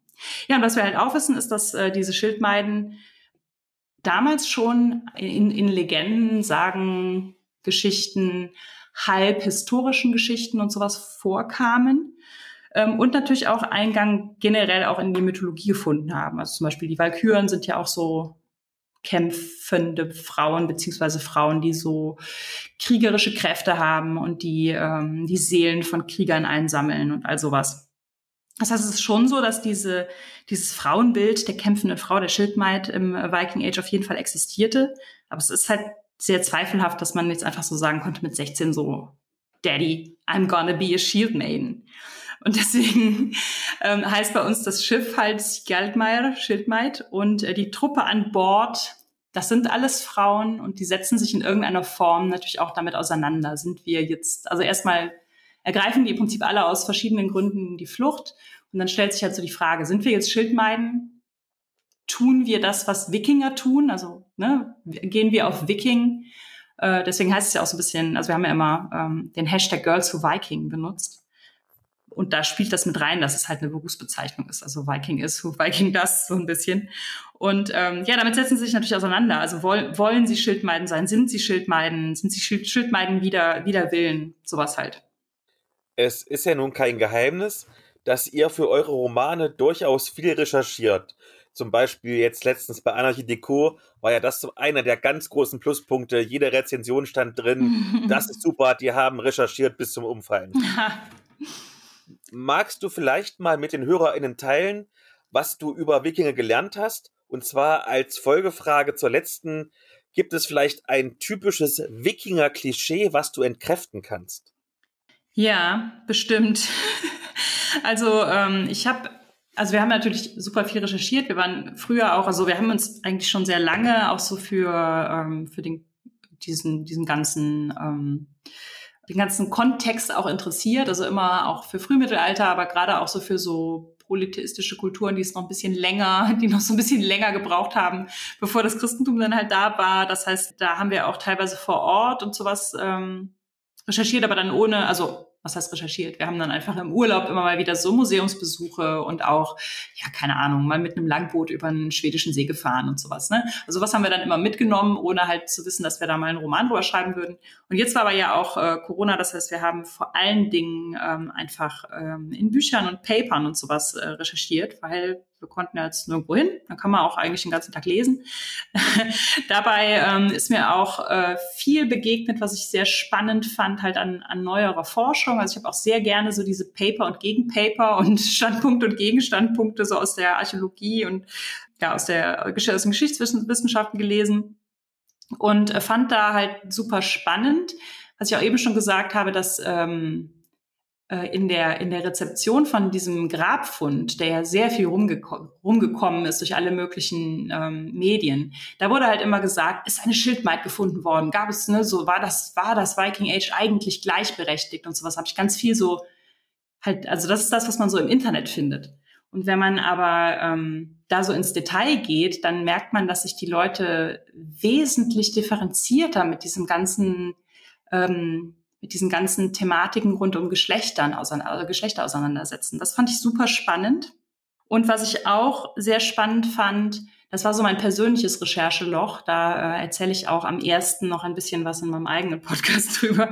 Ähm, das war so dieses ganze Thema, ähm, ja, Viking Age und Queerness. Das ist ja auch einfach eines der Themen, was ähm, in unseren Büchern immer oder nicht immer, war nicht immer so, aber in den letzten Jahren immer sehr wichtig geworden ist.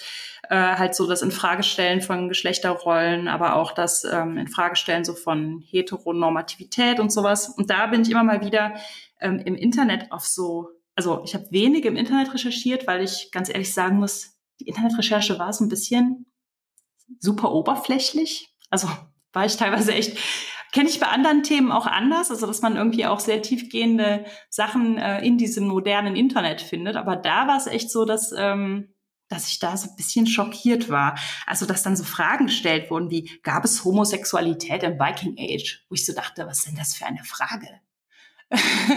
also das, das finde ich irgendwie witzig, dass es mal da draußen halt noch so Leute gibt, die sich einreden, bei den Wikingern. Ne, es gab keinen schwulen Wikinger. Das ist nicht möglich.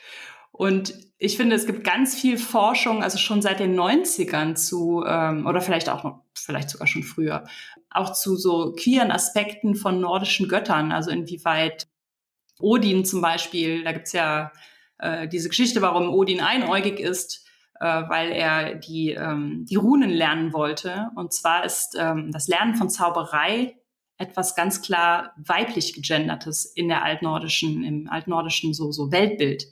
Das heißt, als, ähm, als Mann ähm, steht dir das nicht zu.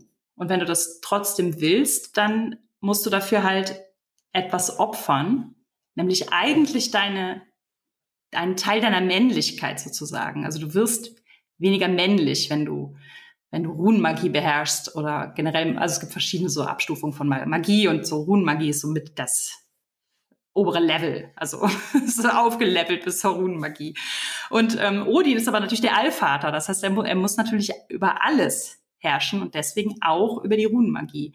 Und das ist halt so ganz spannend, dass dann ähm, also auch Forschende sagen, dass Odin eigentlich so als jemand, also so ein, ein Gott ist, der so diese Geschlechternormen queert, im Gegensatz zu zum Beispiel Jupiter und Zeus oder so, die ja sehr stereotyp männlich auch in ihrer Zeit waren. Jetzt rede ich über die, als wären das äh, tatsächlich Menschen, aber gut.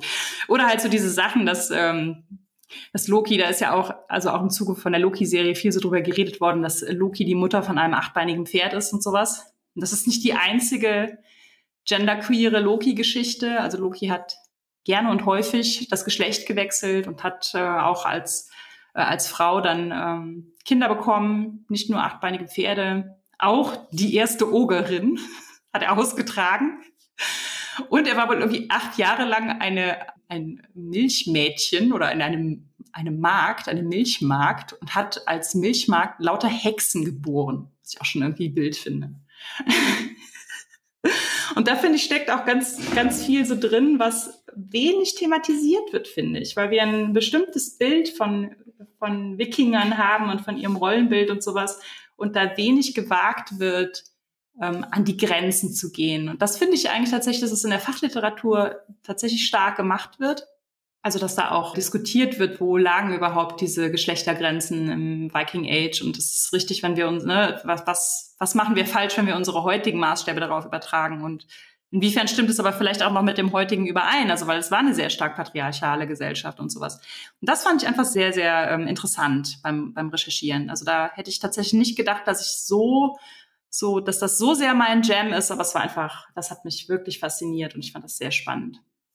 Und weil es so schön ist, irgendwelche Klischees zu entkräften, ich vermute jetzt einfach mal, dass eine Schildmaid in dem Roman auch kämpft. Wobei das ja schon fast klischeehaft wäre, ja. okay. Und du und dein Mann betreiben ja auch selbst Schwertkampf, sodass ihr eure Expertise sicherlich in dem Roman habt einfließen lassen. Natürlich. Daher meine Frage, kannst du uns eventuell auch einen Schwertkampfmythos oder einen Schwertkampf-Klischee entkräften oder einen Axtkampf, was auch immer, was man vielleicht in Filmen falsch sieht oder im Rollenspiel falsch darstellt? Also einerseits ich bin so ein bisschen so, so gleichzeitig so ein Picky Eater, was, äh, was Schwert oder Fechtszenen angeht, ähm, finde aber gleichzeitig auch, also gerade im Rollenspiel kann man natürlich einfach machen, was einem, was einem Spaß macht. Das heißt, wenn ihr da total auf Pirouetten steht und auf weites Ausholen, wo der Bösewicht noch so einen halben Monolog hält, während er so das, die Axt über dem Kopf erhoben hat, dann ähm, sei euch das total gegönnt. Das wird ja auch, äh, ja, ist ja auch Hollywood-mäßig sehr stark so verbreitet. Ähm, das sind aber tatsächlich so Sachen, die ich nicht besonders gerne mag. Also wenn man einfach so sehr, also wenn man einfach Dinge tut oder darstellt, wo es eigentlich klar ist, dass wenn man mal so, weiß ich, einen Crashkurs in irgendeiner Form von Kampfkunst gemacht hat, dass man, dass man weiß, dass das Unsinn ist. Und das wird aber zum Beispiel von, von Hollywood halt immer wieder gemacht. Das finde ich so ein bisschen schade. Wobei ich da tatsächlich finde, so diese ähm, Kämpfe mit Schwert und Schild oder Axt und Schild leiden da nicht so extrem drunter. Das sind mehr so diese klassischen Fecht- Kämpfe, wo man dann halt so mit ähm, einer beidhändigen Waffe oder nur mit einer, einer Hand an der Waffe oder so kämpft. Also wo dann halt zum Beispiel viel so auf die Beine geschlagen wird, sodass der andere drüber springen kann. Das ist ja auch immer sehr stark so choreografiert. Oder halt so weit ausholt, aber noch einen Monolog hält oder halt irgendwie ganz komische Flickflacks oder sonst irgendwas, wo man so denkt, aber wenn der andere jetzt einfach nur zuschlägt, dann hast du das Ding im Rücken. Aber der wartet zum Glück ab, weil der so beeindruckt ist von den akrobatischen Skills. So.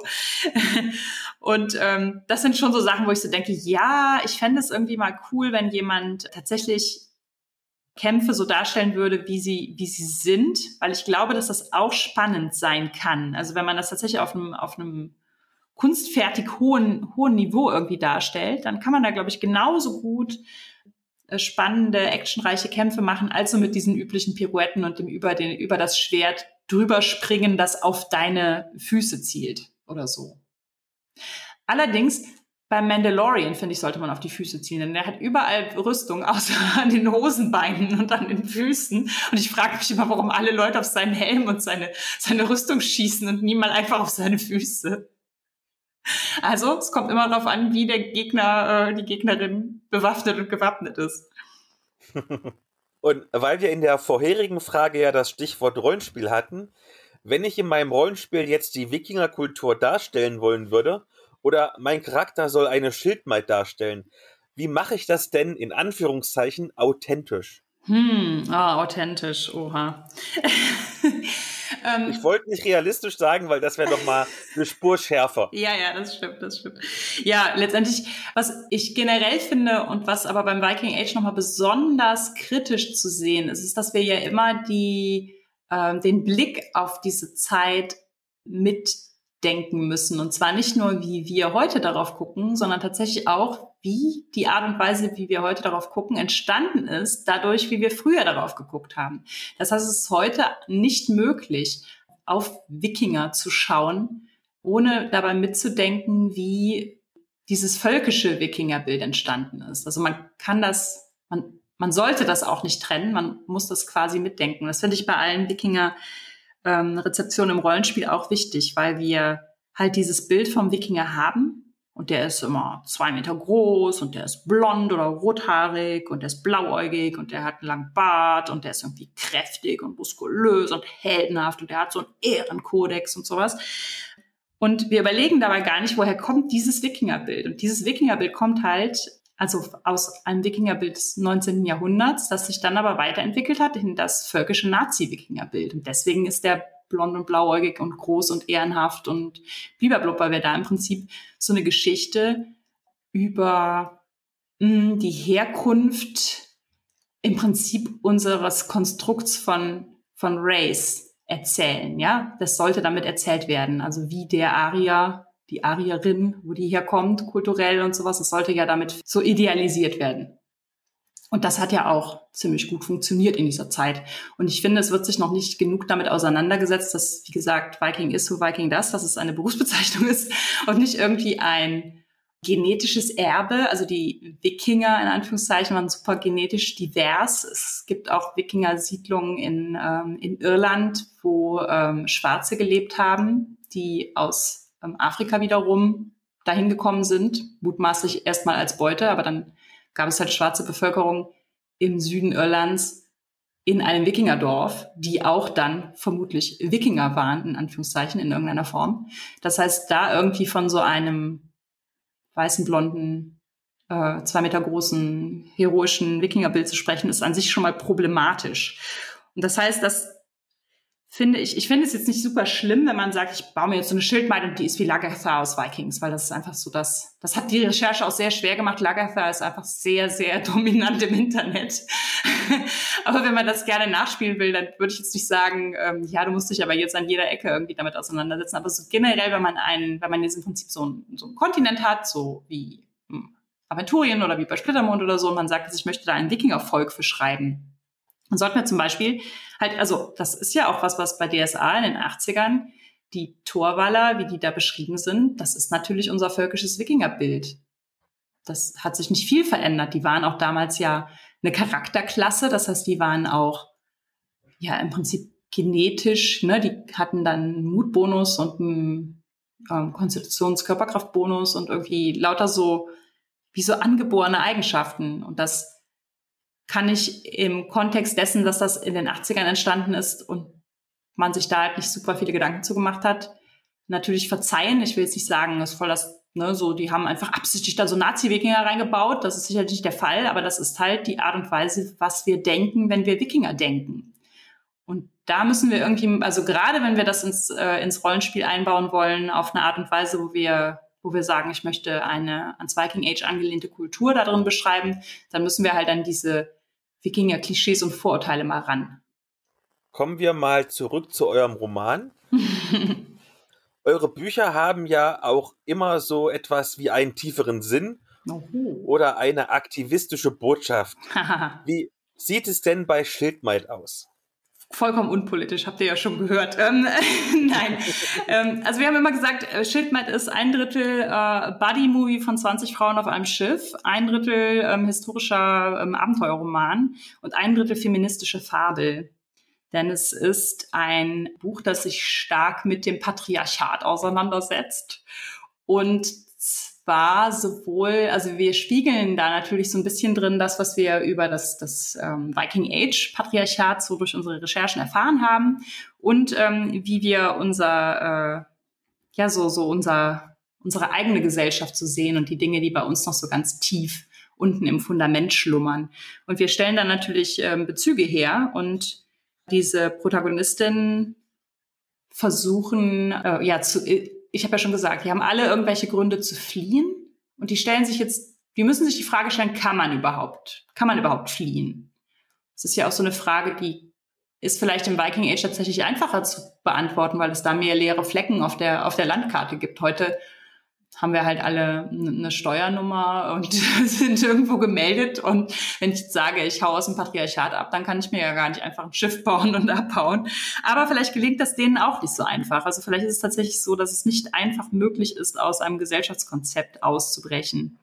Und ähm, wir haben tatsächlich so ein bisschen den Rollenspielbezug drin, dass es ja die Belonging Outside Belonging Spiele gibt von Avery Alder, also Dream is Q, Dream Apart und die ganzen, die darauf aufbauen Also auch zum Beispiel ähm, Sleepaway und so. Und ähm, was mich daran einfach inspiriert hat, ist diese Grundidee. Ich bin Avery Order total dankbar für diesen Begriff Belonging Outside Belonging. Ich finde es gleichzeitig schwer auf Deutsch, also so catchy auf Deutsch zu übersetzen, also zum Nicht-Dazugehören, dazuzugehören. Ähm, und das ist so ein bisschen das, was in dem, in dem Roman versucht, also was, was die so ein bisschen versuchen müssen, so dieses Zusammengehörigkeitsgefühl im Nicht-Dazugehören zu finden. Und gleichzeitig geht es halt darum, was haben diese Frauen alle gemeinsam und dass es eigentlich nichts ist. Also dass es nicht die weibliche Erfahrung gibt, nicht das weibliche Leben, was alle 100 Prozent von ihnen geführt haben, ne? sondern dass eigentlich diese Erfahrungen super individuell sind, aber trotzdem alle im Prinzip das gemeinsam haben, wovon sie weg wollen. So. Und darin ist das Ganze nämlich auch ein bisschen ein so ein Anti-Turf-Buch. Also ich weiß nicht, ob ich den Begriff Turf erklären muss für deine, deine Zuhörenden. Ähm, ich mache es einfach mal. Also Turfs als, als Turf bezeichnen wir, die bezeichnen sich eher nicht gerne so. Äh, Trans-Exclusive Radical Feminist, also trans-ausschließende radikale Feministinnen. Und die haben gerade ähm, die Zeit ihres Lebens, weil sich einflussreiche Menschen ähm, in Großbritannien, in den USA und jetzt langsam auch in Deutschland ganz stark gegen vor allen Dingen Transfrauen positionieren, aber auch gegen nicht-binäre Menschen, gegen Transmänner. Und vor allen Dingen da darzustellen versuchen, dass es sich bei Transfrauen immer um ja zum Beispiel SexualstraftäterInnen handelt, die halt versuchen, irgendwie an Frauen ranzukommen, indem sie halt sich irgendwie, also ich möchte diese, diese Sachen aber eigentlich gar nicht alle wiederholen. Aber der Konsens von diesen TERFs ist halt, dass die sagen, es gibt die eine weibliche Erfahrung, die hast du nur deshalb erfahren, weil du bei der Geburt dem Geschlecht Frau zugeordnet wurdest und die konntest du anders nicht erfahren. Und diese eine weibliche Erfahrung eint alle Cis-Frauen oder alle, nein, noch nicht mal, alle Frau, alle Menschen, denen bei der Geburt das Geschlecht Frau gegeben wurde. Und deswegen sind Transfrauen da nicht dabei.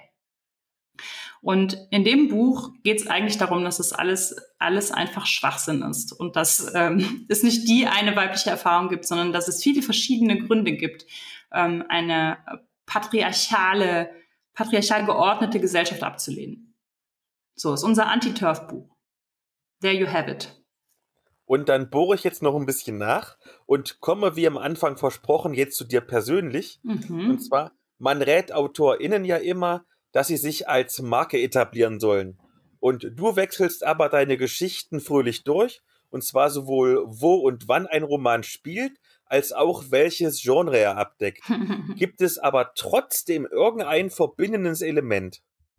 Ja, also wir hören durchaus auch immer mal wieder, dass wir stärker in einem Genre bleiben sollen. Wir machen das im Moment nicht so, wobei ähm, es tatsächlich, es gibt natürlich auch Gründe, das zu machen. Also ich verstehe schon, ähm, wenn es jetzt der Verlag sagt, äh, schreibt doch noch mal so was historisch Fantastisches, dann werde ich das auf jeden Fall auch. Also dann werde ich nicht sagen, nein, nein, ich muss jetzt ganz dringend Cyberpunk-Roman schreiben, weil ich verstehe natürlich auch, dass die mehr wissen als ich, was jetzt gerade irgendwie angesagt ist und was sie in ihrem Programm haben wollen. Also nicht nur was angesagt ist, sondern auch wie ihre Programmverteilung so aussieht. Ne? Und dann, dass sie dann natürlich sagen, okay, da können wir, da können wir in dem Fall natürlich anknüpfen. Wir haben hier noch quasi einen Platz frei für historische Fantasy und wenn wir da sagen können, das sind die AutorInnen von folgenden ebenfalls bereits historisch inspirierten Fantasy-Romanen, ist das natürlich positiv und das sehe ich auch ein. Wir hatten bisher noch nicht den, die also die Not, aber es ist eigentlich, es ist eigentlich mehr, mehr ein Feature als ein Bug, muss ich sagen. Wir hatten es bisher noch nicht, dass ein Verlag gesagt hat, bleibt doch bitte bei Thema X, sondern bisher war es so, dass wir einfach munter wechseln konnten. Und wir haben ja auch oft, also wir sind ja auch ein bisschen durch die Verlage gewandert. Wir hatten ja auch äh, durchaus ähm, unterschiedliche Verlage, die unterschiedliche Sachen wollten. Und ich würde sagen, was ähm, das, also es gibt natürlich verbindende Elemente, also ich glaube, das äh, wird auch jeder bestätigen, der Bücher von uns gelesen hat. Ähm, das sind sicher auch immer mal wieder so auftauchende Leidenschaften. Also wir haben ja auch ähm, häufig Schmiedeszenen drin. Ähm, wir haben zum Beispiel bei Anarchie Deco ebenso wie bei unseren Steampunk-Romanen viel so dieses Wissenschaft als Basis für so nicht ganz erklärbare Phänomene und sowas. Das ist sicher auch so ein Motiv, was immer mal wieder gerne ähm, wiederkommt. Und wir haben aber auch tiefergehend als das, würde ich sagen, so, so Motive wie so das Handeln als Gemeinschaft. Das ist bei Schildmatt ja auch ganz wichtig. Äh, das ist aber auch was, was zum Beispiel bei den 13 Gezeichneten wichtig war, was bei Wasteland wichtig war, so ein bisschen, wir haben ja eben schon über Hope Punk gesprochen, also so dieses ähm, Gemeinschaft als Mini-Utopie und so als Graswurzelbewegung und sowas. Genau, diese Mini-Utopien, ich würde auch sagen, so dieses, wie können wir anders zusammenleben, ist auch immer ein Ding bei uns. Und dann auch, äh, steckt bei Anarchie Deco ja schon im Titel, so dieses durchaus auch im anarchistischen Sinne, so dieses Freiheit von Hierarchien und sowas. Aber auch im Sinne, das finde ich, ähm, ist ja auch bei Anarchie Deco das vereinende Element zwischen den beiden ProtagonistInnen ist ähm, dieses Freiheit von Herrschaft, sowohl im politischen Sinne, aber auch im Sinne von äh, Geschlechterkonstrukten. Also das ist was, was bei mir auch einfach immer in meiner Arbeit irgendwie schon wichtig war. Also wie sind die Geschlechterrollen in dieser Erzählwelt und was fangen die ProtagonistInnen damit an oder wie, wie leben sie damit oder wie leben sie vielleicht auch nicht damit, sondern beschließen, das irgendwie in ihrer Lebenszeit noch, dass es irgendwie anders sein muss. Ja, und andere soziale ordnende Konstrukte, ne? Also so Geschlecht ist ja da nicht das Einzige. Es gibt ja auch noch Klasse und ja, genau, politische Dinge und sowas. Und dann noch eine Folgefrage, wo du die Antwort schon so ein bisschen hast durchschimmern lassen. Wie entscheidest du dich denn für ein Genre? Also hast du einfach mal einen Geistesblitz oder eine Inspiration, dass du jetzt eine bestimmte Geschichte erzählen möchtest oder analysierst du erstmal penibel den Buchmarkt? Nee, zum Glück, also letzteres nicht. Ähm, ich äh, kann da als äh, Verlagsautorin ja noch ähm, zum Glück mich ein bisschen darauf zurückziehen, dass die Verlage den Buchmarkt analysieren. Ich weiß, dass das natürlich ein Privileg ist. Also zum Beispiel haben wir einen Self-Publisher-Freund, der das immer morgens als erstes macht, den Buchmarkt analysieren. Ich bin so froh, dass ich das nicht machen muss. Also er genießt das sehr, findet das gut und ich ähm, bewundere das auch und auch den, den Einblick, den er dadurch hat und sowas. Ähm, ich selber bin einfach sehr froh, dass das, äh, dass die Verlage so halbwegs, also die wissen, die wissen das natürlich auch nicht. Also und unser Freund sicherlich auch nicht. Aber die haben eine bessere Idee davon, was was jetzt gerade ne, funktionieren könnte und was nicht und sowas. Und bei uns ist es einfach so, dass bei uns die Ideen ganz stark mit dem Setting verknüpft sind. Also wir haben im seltensten Fall eine Idee und überlegen dann, in welchem Setting könnten wir das machen. Das kann sich mal so ein bisschen verschieben. Die Idee für Anarchie war zuerst so fin de siècle, also Ende 19. Jahrhundert, Anfang 20. Jahrhundert. Wir haben das ein bisschen nach vorn verschoben sozusagen, weil wir dann doch die, die 20er als, ähm, als Zeit dafür geeigneter fanden. Aber es gibt ja so zwei so Hochzeiten in dieser Zeitspanne von so ähm, wissenschaftlichen Errungenschaften so ein bisschen. Und da hätte 1900 schon auch gepasst, aber wir haben es dann halt ein bisschen weiter nach hinten verlegt. Aber das ist ja kein großer Genre-Shift jetzt so in dem, in dem Sinne. Also wir haben nicht überlegt, ähm, aus dem Cyberpunk-Konzept einen historischen Roman zu machen oder irgendwie sowas. Das heißt, die Ideen kommen eigentlich immer schon mit dem, mit dem Setting, in dem sie dann nachher sind, mit der, mit der Zeit oder mit der Zeit, von der es inspiriert ist oder so. Und es ist im Moment eigentlich so, dass wir so ein bisschen vorfühlen können. Das heißt, wir müssen das ja noch nicht komplett schreiben und dann sagen, hier Verlag, wir haben etwas geschrieben, was du dann komplett unpassend findest. Leider, weil du dann sagst, nein, nein, das will der Markt gerade aber überhaupt nicht und wir haben das analysiert und dann müssen wir sagen, ach so, ja, schade. Ähm, sondern wir können so ein bisschen vorfühlen und sagen, also wir haben jetzt hier folgende so, so, ja, fast so Elevator Pitches, ne? Das ist ja so das, was äh, bezeichnet, dass es in einer Zeitspanne zu erzählen ist, die es braucht, mit einem Aufzug von A nach B zu fahren. Ähm, wenn man zufällig gerade mit dem äh, Verlagschef im Aufzug steckt oder mit dem Hollywood-Chef oder irgendwie sowas, woher auch immer dieses Bild kommt. Und ähm, wir fahren natürlich nicht mit denen Aufzug, sondern wir schicken denen einfach so ähm, Konzepte, die dann halt nicht super lang sind. Also so halbe Seite oder so. Und oft dann halt mehrere und dann netterweise können die dann oft schon sagen, wir finden das, das und das irgendwie ganz gut und arbeite das mal aus und dann fangen wir an, das auszuarbeiten. Und das, ähm, ja, das ist natürlich für uns dann ganz, ganz praktisch. Aber oft ist es halt so, dass wenn die, ähm, die Story, die wir mit dem Setting verknüpft haben, wenn da die Verlage sagen, das ist für uns jetzt gerade nicht interessant, zum Beispiel Cyberpunk wollen wir im Moment absolut nicht machen, dann wandert halt leider auch die Idee erstmal in die Schublade. Also, weil wir dann nicht sagen, ach komm, dann setzen wir es von einem anderen Setting-Hintergrund oder so. Und wenn der Pitch mal erfolgreich war, wie gehst du denn dann vor? Also wählst du erst einmal ein Lexikon, um dich über ein Thema zu informieren? Oder schreibst du direkt fröhlich drauf los und passt am Ende so die historischen Gegenhalten ein bisschen an? Haha. nee, eigentlich, also wir, wir vorrecherchieren beim, beim Pitch natürlich schon so ein bisschen, damit wir wissen, in welche Richtung das, die Geschichte gehen soll. Da wir aber ja immer mehrere Pitches dann irgendwie machen, ähm, ist da die Recherche halt noch nicht so ganz ähm, tief. Da denkt man dann immer so, ah ja gut, das, äh, das machen wir dann später, wenn die sich entschieden haben. Dann müssen wir beim Exposé, aber natürlich, das Exposé ist ja länger, das ist so fünf Seiten und soll ja die komplette ähm, Handlung im Prinzip beschreiben für den Verlag. Da ähm, vorrecherchieren wir dann halt schon gründlicher, also da muss man dann schon ein bisschen Ahnung mitbringen.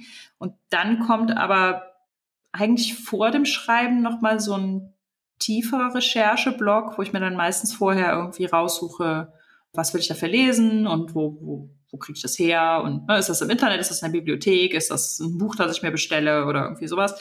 Ähm, und wir teilen so ein bisschen auf, wer von uns recherchiert was. Und dann fangen wir aber relativ schnell an zu schreiben und die richtig tiefen Recherchen kommen dann beim Schreiben. Also das heißt, ähm, am Anfang brauchen wir natürlich nur die Ahnung, wo soll es hingehen und dann können wir aber uns ja dann die konkrete Ausgestaltung dann überlegen, wenn wir an dem Punkt angekommen sind. Das heißt, wir recherchieren und schreiben eigentlich immer gleichzeitig. Zuletzt die immer wiederkehrende Tipps- und Tricks-Frage. Ich will jetzt auch so tolle Romane schreiben wie du. Wie stelle ich denn das an? Oh je. Ich bin, da, ich bin da voll die falsche Person, weil ich habe ja zwölf Jahre lang geübt und das willst du vielleicht ja nicht. Also ich hoffe, dass du das nicht willst. Ich hatte meinen ersten Roman mit 17 fertig, habe aber meinen ersten Roman veröffentlicht mit 29 und habe dazwischen einfach immer geschrieben, bin immer abgelehnt worden. Das war auch, war auch blöd. Aber ähm, genau, das hat mir natürlich, also so frustrierend das dann immer war, all diese Absagen zu sammeln, ähm, hat mir das natürlich schon irgendwie sehr viel Raum auch gegeben, um zu üben und zu überlegen, wie kann ich irgendwie, wie kann ich das noch verfeinern und sowas. Und heute würde ich, also ich bin ja auch schon alt, ich werde ja schon bald 41. Das heißt, ähm, zu der Zeit, when I was your age, äh, da habe ich ja auch noch kein, äh, keine Möglichkeiten so gehabt, über Self-Publishing und so nachzudenken. Heute würde ich es dann vielleicht einfach schon früher und selbst irgendwie rausbringen und dann diese Lernschritte auch natürlich irgendwie stärker in der Öffentlichkeit tun. Ne? Wobei ich das natürlich auch, also ich habe ja dann vor ähm, elf Jahren meinen ersten Roman veröffentlicht, das war ein DSA-Roman und habe dann natürlich weiterhin quasi mit jeder Veröffentlichung geübt. Also das ist ja auch bei allen AutorInnen, denke ich mal, so, dass man so nach, nachverfolgen könnte, wenn man sie denn von von ihren Ursprüngen bis äh, zu ihren neuesten Büchern ähm, liest, wie, wie sie einfach so, so ihr Handwerk verfeinern. Ne?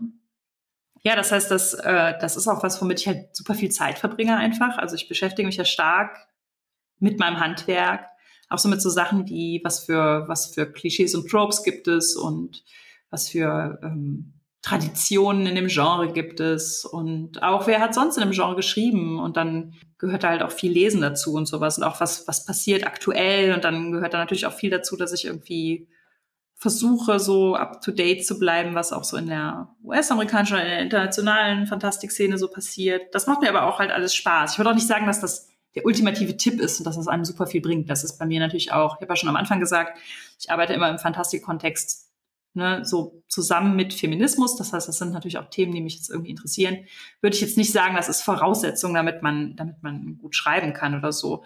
Aber es führt natürlich auch dazu, dass man viele unterschiedliche Stile irgendwie kennenlernt. Und ich persönlich bin auch jemand, die gerne versucht, ähm, Stile mal zu imitieren. Und wenn es nur für eine Kurzgeschichte oder so ist. Das finde ich eigentlich auch ähm, spannend. Also was heißt imitieren? Das ist ja nicht so, als würde ich das dann abschreiben, sondern ich versuche so eine Erzählstimme irgendwie ähm, rauszuhören von einem anderen Autor zum Beispiel und dann versuche ich eine Kurzgeschichte in derselben, in derselben Stimmung oder mit, der, mit ähnlicher Erzählstimme oder so zu, zu schreiben.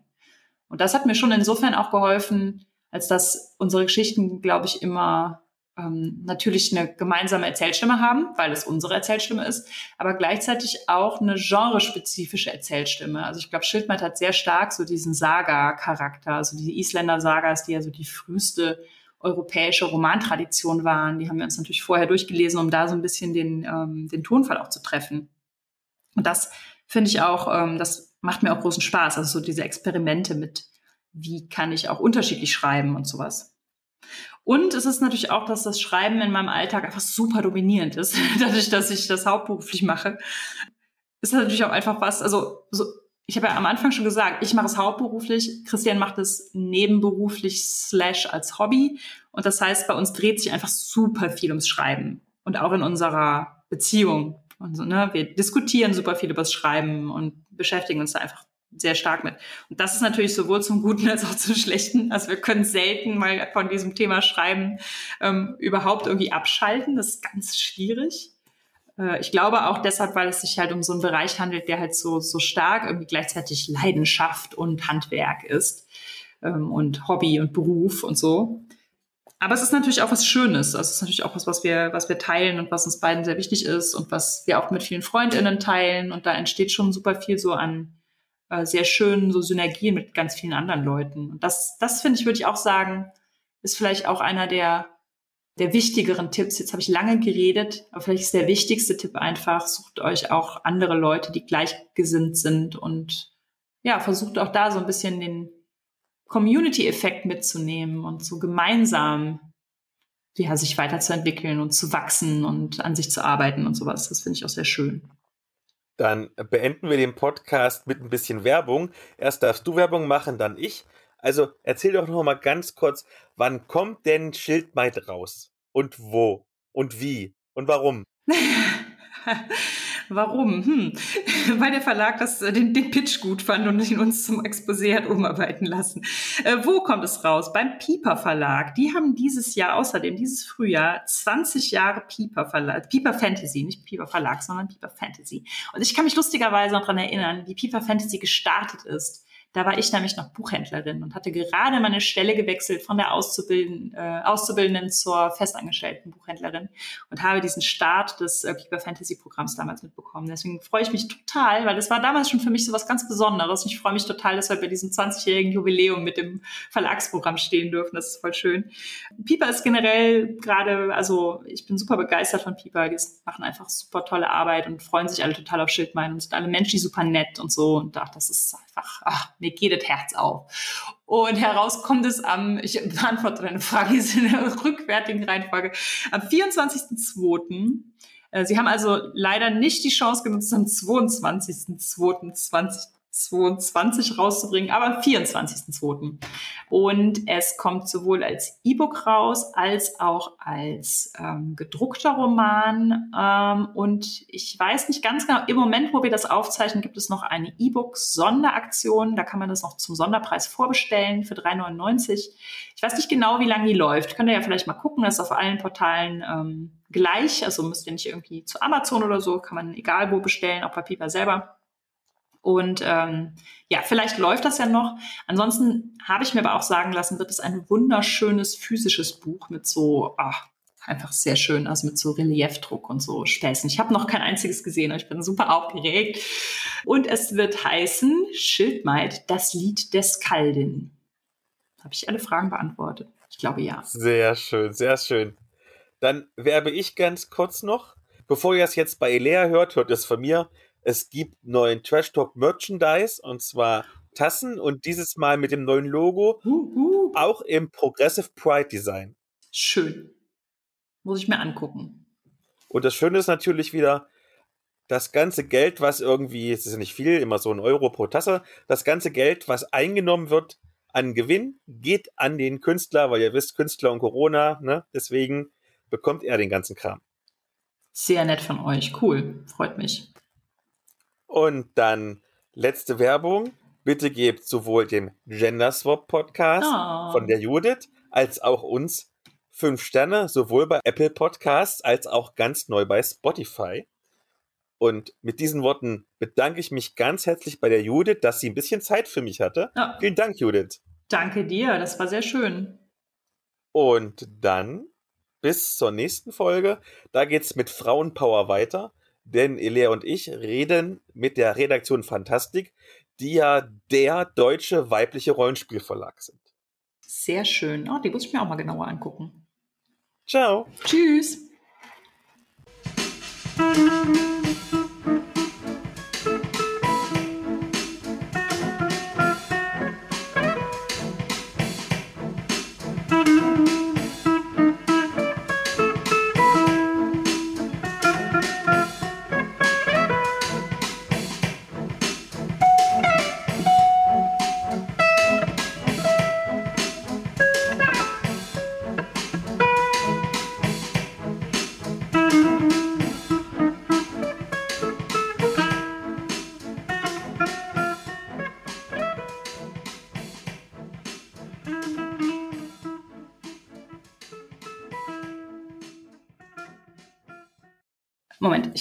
Ganz kurz, das musst du nachher rausschneiden, aber ich Na, muss klaro. meinen Stecker einstecken. Und leider ist hier noch was anderes eingesteckt. Ich muss das erst ausstecken. So, sorry, aber sonst habe ich gleich keinen Saft mehr. Alles gut. ha, geht's geht. Jetzt muss ich den nur noch. Na toll, es gibt ein paar Geräusche. Offenbar war der, der, Saft insgesamt aus. So, geht's es ja aber wieder an. Alles in die Autos. Genau. ja. Es geht. Sehr schön. Hallo und herzlich willkommen zu dieser neuen Folge des niveauvollen Trash Talks mit Philipp und Gästen. Mein Name ist Philipp, ich bin der Blogger von Nerds gegen Stefan und an meiner Seite habe ich wie immer eine ganz wunderbare Gästin und auch wenn mein guter Freund Würfelheld sagt, ich darf es nicht sagen, eine Gästin, die ich bewundere, nämlich die Judith Vogt. Hallo. Hallo Philipp, schön dich zu hören. Was, was darfst du nicht sagen? er hat gesagt, ich, ich, ich soll nicht gleich dich äh, framen, dass ich dich bewundere, oh weil dann irgendwie die Machtverhältnisse nicht ganz passen. Oh, oh, okay, okay. Ich, ähm, ich bemühe mich, die Machtverhältnisse wieder auszugleichen. Indem ich sage, ich bewundere dich und deinen, deinen Trash-Talk auch. Und Elias, also Vielen dich und Dank. Elias. Äh, dich und deinen und Elias Trash-Talk so. Vielen lieben Dank.